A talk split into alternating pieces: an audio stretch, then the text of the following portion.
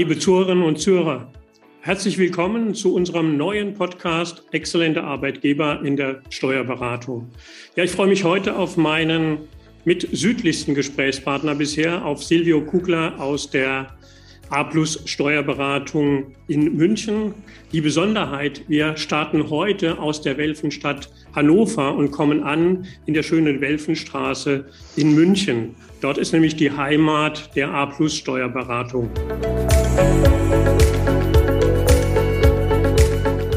Herr Kugler, ähm, ich habe die regionale Überleitung gemacht, aber es wäre ganz schön, wenn Sie auch uns noch mal ein bisschen Hintergründe geben, was man denn in der Welfenstraße für eine Steuerberatung antrifft.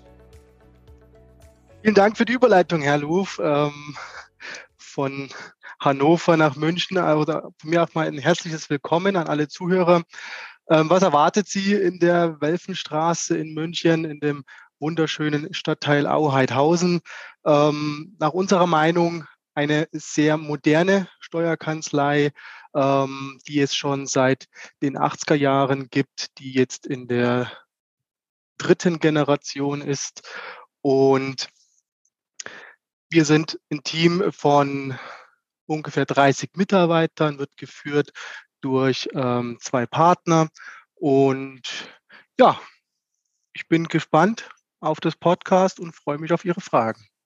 Ja, also ich war ja schon bei Ihnen, Herr Kugler, vor Ort. Äh, gebt es den Zuhörern mit. Also wenn Sie mal nach, in das schöne Heidhausen kommen, ich glaube, Ihr Berufskollege ist gerne bereit, Ihnen auch mal die schöne Räumlichkeiten zu zeigen. Die sind wirklich sehr modern und sehr gelungen und ja sicherlich auch so ausgewählt, um natürlich attraktive Mitarbeiter oder Mitarbeiter ganz genereller Art auch in die Kanzlei zu ziehen, also Nachwuchs zu gewinnen. Unser Thema für heute ist natürlich der Umgang auch mit ähm, dem Thema Fachkräftemangel. Aber das schon mal vorneweg gesagt, wir wollen heute sehr stark auch den Fokus gemeinsam lenken, so in den Erfahrungsaustausch gehen. Was für eine Rolle spielt denn bei dem Thema Mitarbeitergewinnung, aber auch bei der Bindung die Rolle von Führung? Das wird heute unser Schwerpunkt sein, worauf ich mich freue.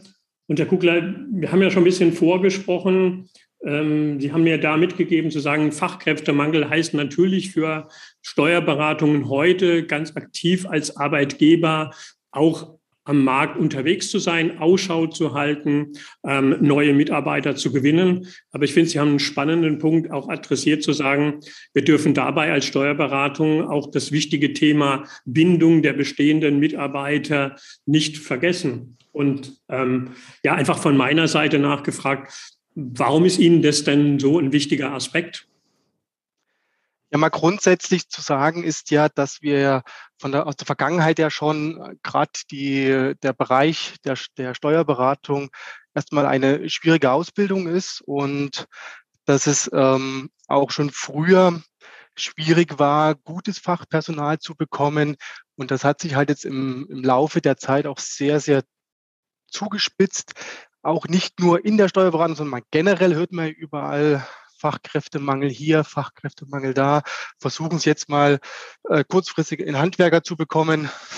Es ist schier ist genauso schwer wie einen guten Steuerberater zu finden, wollen Sie sagen. Genau, so in der Art oder gutes Fachpersonal.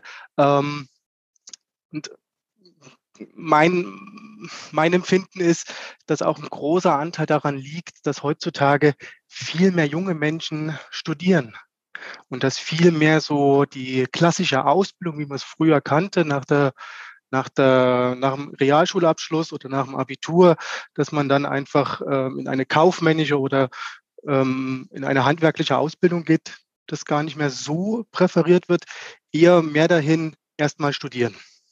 Und diese, dieser Nachschub fehlt natürlich auch dann, ähm, um Mitarbeiter, die jetzt in Rente gehen, auch adäquat ersetzen zu können. Und da sehe ich gerade so die Problematik, gutes Fachpersonal zu bekommen. Und wenn ich gutes Fachpersonal habe, dass ich dann auch sage, ich habe nur diesen, mhm. diese, diese, diese, diese Anzahl Mitarbeiter. Ich kann mit diesen Ressourcen nur arbeiten und diese Ressourcen muss ich dann auch nach unserer Ansicht auch pflegen, wo wir wieder beim Thema Mitarbeiterbindung wären.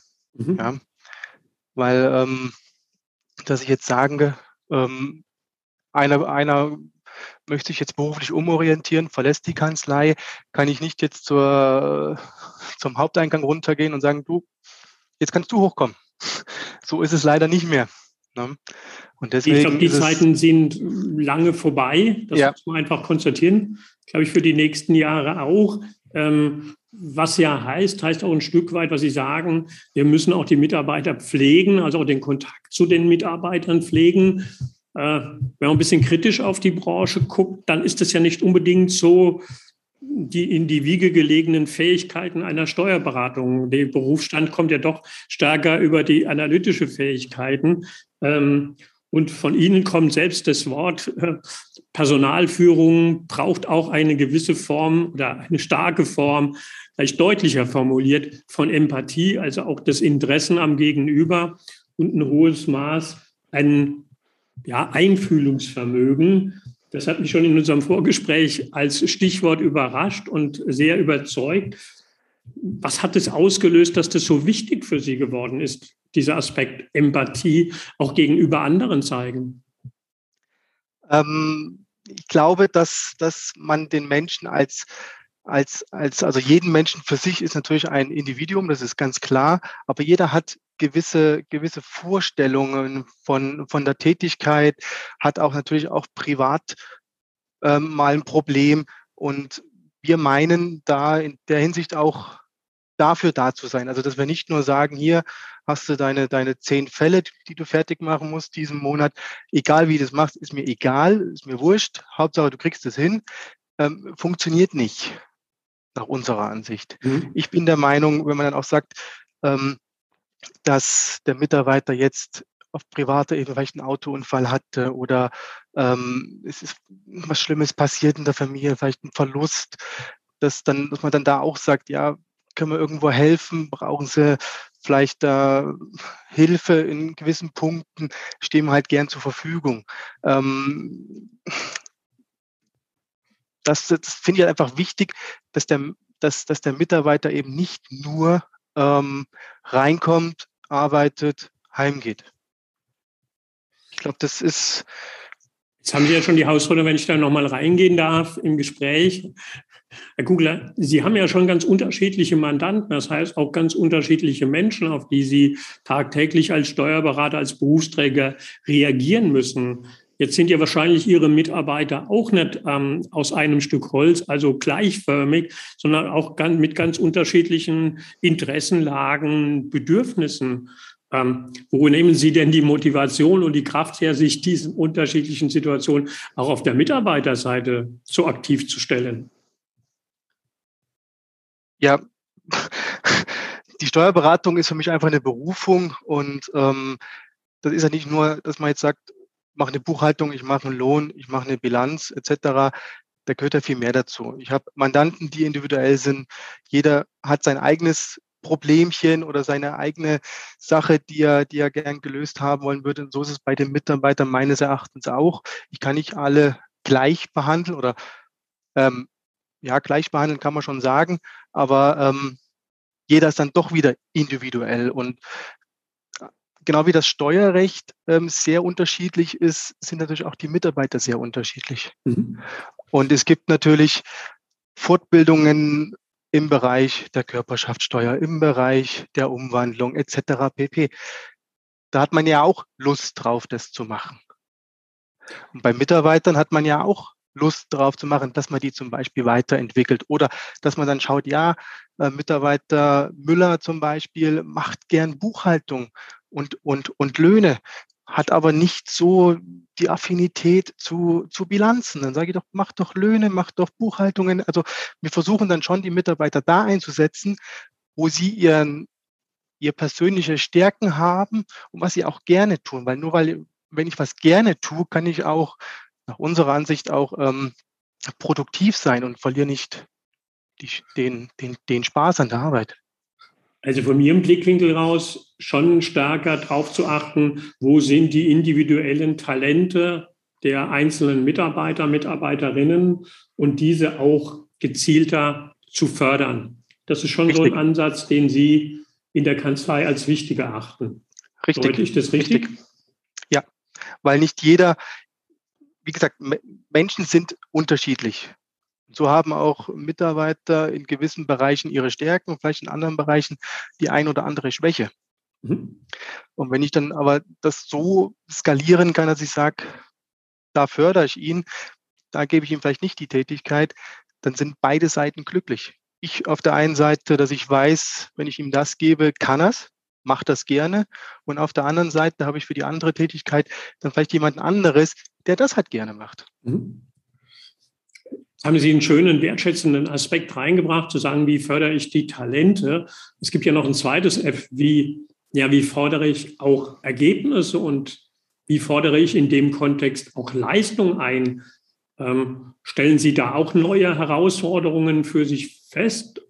Und zweite Frage, wie gehen Sie das auch im Moment in der Kanzlei an?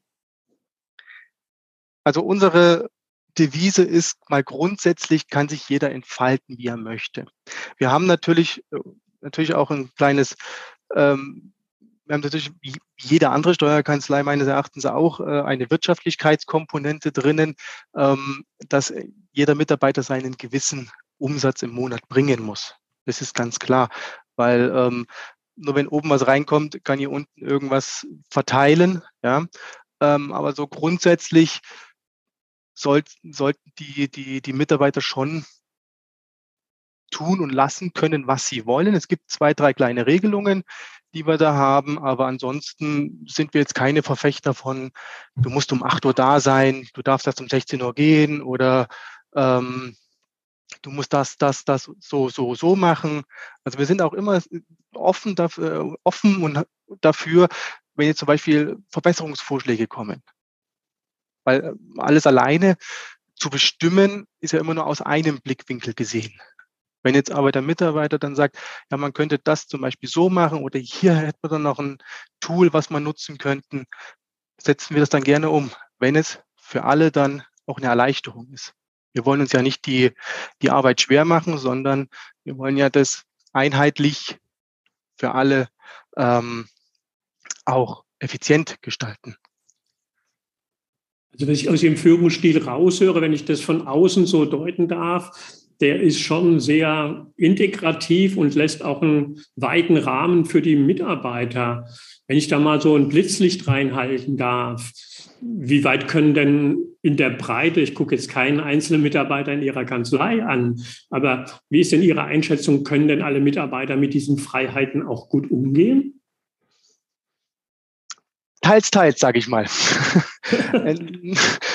Diplomatische Antwort, ja, gerne. Ja, ja. Der eine kann es mehr, der andere kann es weniger. Er braucht dann noch ein bisschen Führung, dass man dann auch noch mal ein bisschen nachtarocken muss und sagt, na ja, das war jetzt gerade so im Homeoffice, ist uns aufgefallen, dass die Performance nicht mehr ganz so war, wie es, wie wir es sonst so gewohnt sind. Woran könnte es denn liegen? Also wir verurteilen jetzt niemanden, aber es gibt ja immer irgendwo was, dass dann jemand sagt, ja, zu Hause, da habe ich ein kleines Kind am Schreien oder irgendwas. Drüber sprechen, Kommunikation finde ich da immer ganz wichtig. Aber wenn Sie das so beschreiben, dann höre ich auch raus, dass in Ihrem Terminkalender auch Zeit für Führung ist. Wie schafft die Zeit für Führung denn? Wie kommt die denn da rein? Ähm, wir haben uns so aufgestellt, dass wir Mentoren ähm, haben, und die dann die jeweiligen Teams weitgehend eigenverantwortlich führen sollen. Das sind wir jetzt gerade in der, in der Umsetzungsphase, Verbesserungsphase. Und dadurch ähm, gewinnen wir als, als Geschäftsleitung auch Zeit, ähm, um dort, ähm, ich sag mal, an der Firma zu arbeiten. Mhm. Und ähm, es ist alles natürlich noch äh, etwas langfristiger Prozess, weil Führung hat man ja nicht von heute auf morgen oder dieses, dieses, dieses, dieses Denken hat man ja nicht von heute auf morgen.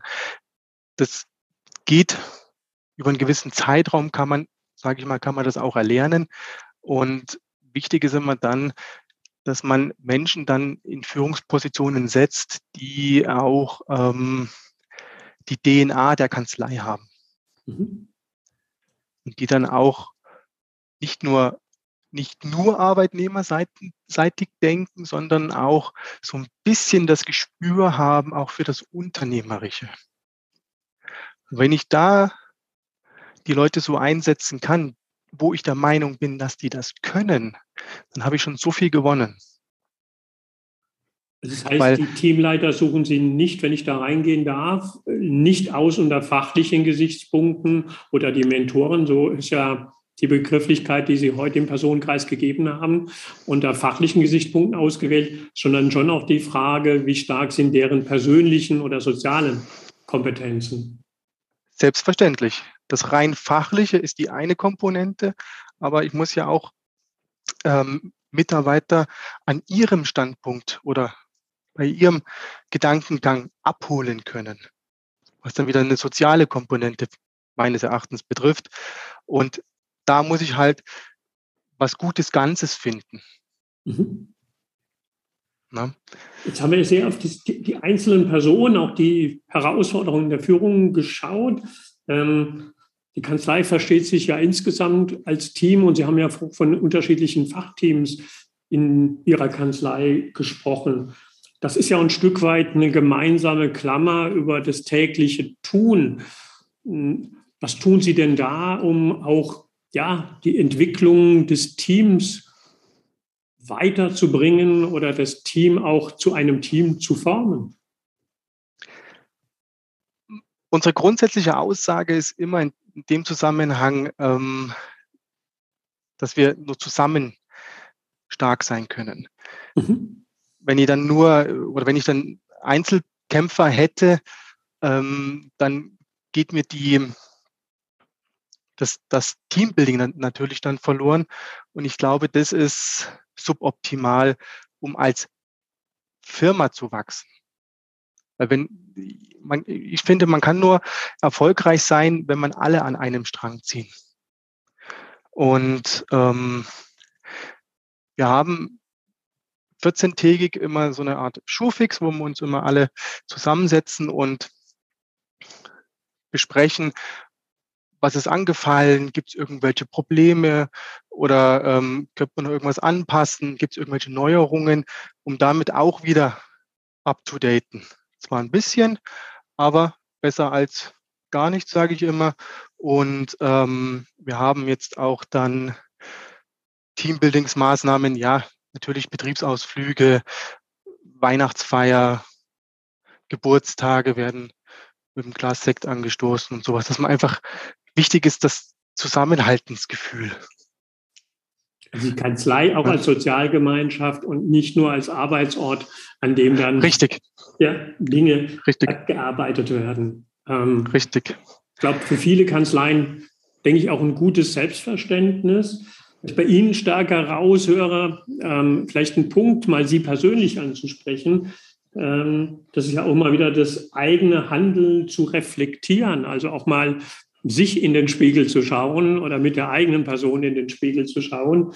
Ähm, ich glaube, dafür nehmen Sie sich auch Zeit. Äh, das hat mich in einem Vorgespräch auch sehr beeindruckt. Ähm, durch welche Erkenntnis ist denn das gewachsen, dass das auch notwendig ist, von Zeit zu Zeit mal das eigene Führungshandeln zu hinterfragen?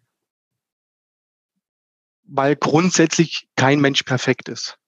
Und nur weil ich Arbeitgeber bin oder Vorgesetzter bin und, und Mitarbeiter beschäftige, ist meine Meinung, ähm, die ich vielleicht in dem Moment vertrete, muss ja nicht immer die richtige sein. Und das ist mir halt einfach wichtig, dass man dann, dass auch die Mitarbeiter mal ein bisschen Selbstreflexion an den Tag legen. Das würde mich freuen. Aber ich kann ja nur für mich sprechen in der Hinsicht und ich schaue oft immer, nochmal ähm, bei gewissen Entscheidungen, ja, war das richtig oder hätte man das vielleicht anders lösen können in dieser Situation, in diesem Moment? Da bin ich schon sehr selbstkritisch mit mir und ähm, ärgere mich auch manchmal, wenn ich vielleicht in einem Moment auch die falsche Reaktion oder die falsche Lösung wiedergegeben habe. Mhm. Aber ich bin mir, ich bin mir nie zu schade, wenn, ich jetzt einen Fehler mache, ähm, den auch zuzugeben. Weil wie gesagt, keiner, keiner ist perfekt. Das glaube ich, kann man, können alle Zuhörerinnen und Zuhörer und ich auch unterschreiben. Aber es ist natürlich die Frage, wie weit lerne ich auch oder lasse ich zu, aus Fehlern zu lernen. Also ich glaube, das ist eine Kunst bei der Vielfalt, die wir heute und Geschwindigkeit, die wir haben in den Entwicklungen, sage ich auch, das zuzulassen. Also ich glaube, deswegen schon mal ein Danke an der Stelle, dass Sie das auch so für sich mal deutlich ausformuliert haben. Sie haben sich aber einer zweiten Reflexion unterstellt, das vielleicht zum Abschluss. Sie waren ja einer der ersten Siegelträger ähm, des Landesverbandes in Bayern, die ausgezeichnet wurden als Kanzlei mit dem Prädikat exzellenter Arbeitgeber in der Steuerberatung. Ähm, mögen Sie vielleicht noch kurz was dazu sagen, was da Ihre Reflexionserkenntnisse aus der Teilnahme waren? Sehr gerne. Ähm, und zwar diese, diese Befragung der Mitarbeiter ist ja anonym vorgenommen worden. Und ähm, diese Resonanz daraus hat uns dann schon gezeigt, dass wir nicht alles so schlecht machen. Ja, und das hat mir auch als gut bezeichnen. Ja, ja, aber es gibt, es, man darf ja nicht stehen bleiben, weil ähm, Rückschritt, also Stillstand bedeutet Rückschritt. Wir möchten ja immer mit der Zeit gehen und ähm, mich persönlich hat das sehr gefreut, dass man dann auch gute Feedbacks bekommt und ehrliche Feedbacks vor allen Dingen. Das, das war mit, da freut man sich dann auch einfach als, als Arbeitgeber. Dass da auch ich glaube auch als Chef, nicht nur als Arbeitgeber ja, neutral ja. gesprochen, das ist ja auch immer das schöne Feedback an den Chef, dass man sagt, das, was wir uns überlegt haben, das ist in vielen Teilen auch aufgegangen. Richtig, richtig. Und dass man auch eine gewisse Art an Dankbarkeit verspürt. Und mhm. das finde ich so toll. Also ich könnte mir momentan keine, keine, keine besseren Mitarbeiter vorstellen, die, als, die, als die, die da sind. das ist wunderbar. Das sind gute Worte. Äh, ich hatte eine Schlussfrage. Werden Sie auch in diesem Jahr an ähm, dem Arbeitgebersiegel teilnehmen? Ich glaube, Sie haben sie eben schon fast beantwortet, weil Sie gesagt haben, wer stehen bleibt, das ist Rückschritt. Das heißt, konsequenterweise sind Sie auch dieses Jahr wieder beim Wettbewerb mit dabei. Selbstverständlich. So viel kann ich dazu ja, sagen. Ja, das freut uns und ich sage einfach mal zum Ende dieses Podcasts, Herr Kugler, ganz, ganz herzlichen Dank nochmal aus der Welfenstadt in die Welfenstraße. Ähm, ich hoffe, dass die Zuhörerinnen und Zuhörer ähm, für sich ein paar Impulse mitgenommen haben. Wir haben ja heute, wie gesagt, den Blick stark nochmal auf das Thema Mitarbeiterbindung und auch die Rolle der Führung gelegt. Ich sage Ihnen, Herr Kugler, ganz, ganz herzlichen Dank und freue mich auf die nächste Episode zur Reihe exzellenter Arbeitgeber in der Steuerberatung. Vielen Dank. Ich danke auch.